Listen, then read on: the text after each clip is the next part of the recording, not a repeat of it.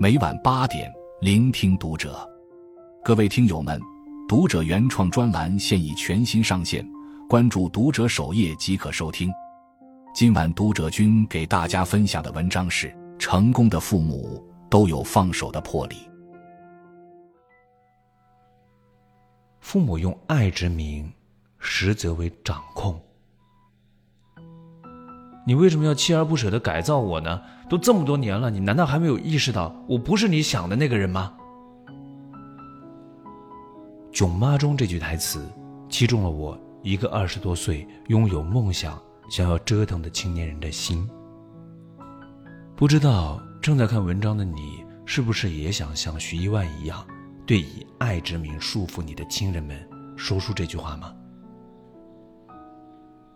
你翅膀硬了是不是？刚走进表姐的家门，就听到姨妈在对表姐发脾气。了解了情况呢，才知道表姐临近毕业，面临着就业还是继续深造的选择。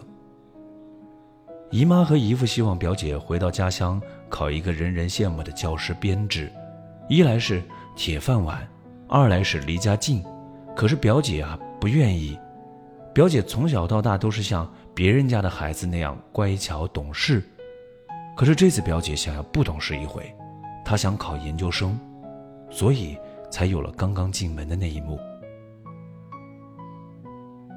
二十多岁以后，我好像就进入了一个叛逆期，我开始排斥父母给我做的一切安排，可是我又无能为力，我不能忤逆我的父母啊。表姐哭着对我说：“为了让自己成为一个孝顺的孩子，我们没有了自己。”在小的时候，我们缺乏自主意识，也缺乏对社会的认识。我们渴望在父母的庇护下，健健康康的等待羽翼丰满，等到长大的那一天，能够翱翔于天，去搏击长空。可是有的父母啊，却总想庇护孩子的一生。孩子，不要去走那条路，前面说不定有什么荆棘坎坷。听我的，我给你选了一条平平坦坦的路。虽然小路不宽吧，但是没有野兽妖魔，可以保你一辈子平安无忧。父母用爱之名的束缚，像一把枷锁，紧紧锁住了我们。不管我们怎么去给他们说，这不是我想要的，父母总会说，我们是为了你好啊。但我们要知道，父母不明白这种爱，给我们带来了巨大的负担。父母用爱之名的束缚，是最恐怖的事。我的心理老师呢，也曾经接待过一个想要自杀的咨询者。这名咨询者大四快要毕业，内心没有目标，不知道要去做什么，竟然想到了自杀。心理老师了解了他的家庭、他的成长经历后。知道是父母对他从小事无巨细的操作，使他习惯了这种被掌控的方式。上大学之后呢，父母觉得成年了，采取放养政策，反而让他失去了主心骨，浑浑噩噩不知所为。如果总是得不到父母的鼓励去做、去尝试、去探索、去掌握以及去承担失败的风险，孩子就总觉得无助和不满足。在焦虑胆怯的父母的过度控制下，孩子也会变得焦虑和胆怯，很难成熟起来。突然的放养，孩子的成长有了巨大的断层，才造成今天这位咨询者妄图轻生的局面。但如果父母能够不过度决定你的人生，在这种环境下成长的你，就会拥有独立自信的人格、较好的人际交往能力与高安全感。二零零九年，朱雨辰在一个采访的这个访谈节目当中啊，展示了他曾经写给自己的信。信中呢有这样一句话，让人感到非常的感动啊：一定要善待父母，父母付出的惊人心血，你有什么理由在辜负他们的付出？可以看出，朱雨辰是一个非常孝顺的男人。一八年，我家那小子节目播出。让朱雨辰大火了一把。不是因为他的演技或是什么，而是朱雨辰年过四十，仍然被父母控制着生活的全部。母亲做的鸡毛菜，朱雨辰不想吃，他的母亲便哭着说自己为了摘菜手都破了，你还不领情。朱雨辰马上道歉，并且吃了所有的鸡毛菜。他有时候也想要这个，想着能不能混蛋一把，把妈妈给他做的菜倒掉。本以为母亲会生气，结果他直接说：“没事儿，你吃不完就倒了吧。”这时候啊。反而是他觉得自己混蛋，不忍心去倒掉饭菜，惹妈妈难过。朱雨辰的妈妈把朱雨辰的独立视为猛虎一样，他认为儿子的独立是母亲的失职。朱雨辰的每一段恋情都会受到父母的干扰和挑剔，他的母亲选择儿媳妇的标准啊，就像是他对自己的儿子一样，完全以丈夫为中心。后来就连朱雨辰自己都说。不想把女孩拉下水。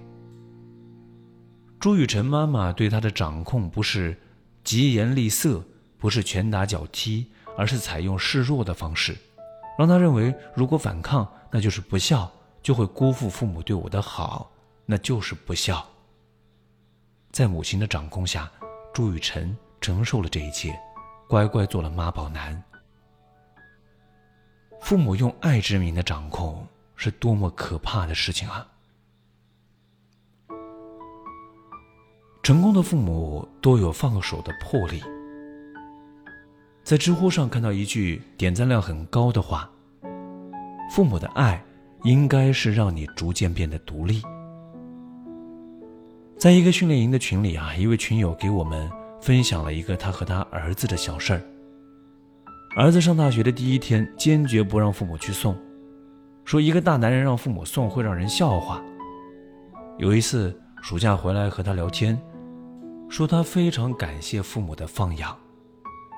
群友们纷纷赞同说，当时也很感谢父母的放养，让自己变得独立，学会吃苦。后来长大发现这些都是财富。作为父母，我们知道我们总会有老去的一天，余下的半生仍然需要孩子自己去走完。被掌控的孩子就像是温室里的花朵，参观者看着他们活得很好，但不知道他们的内心是多么煎熬，多想出去看一看外面的天空。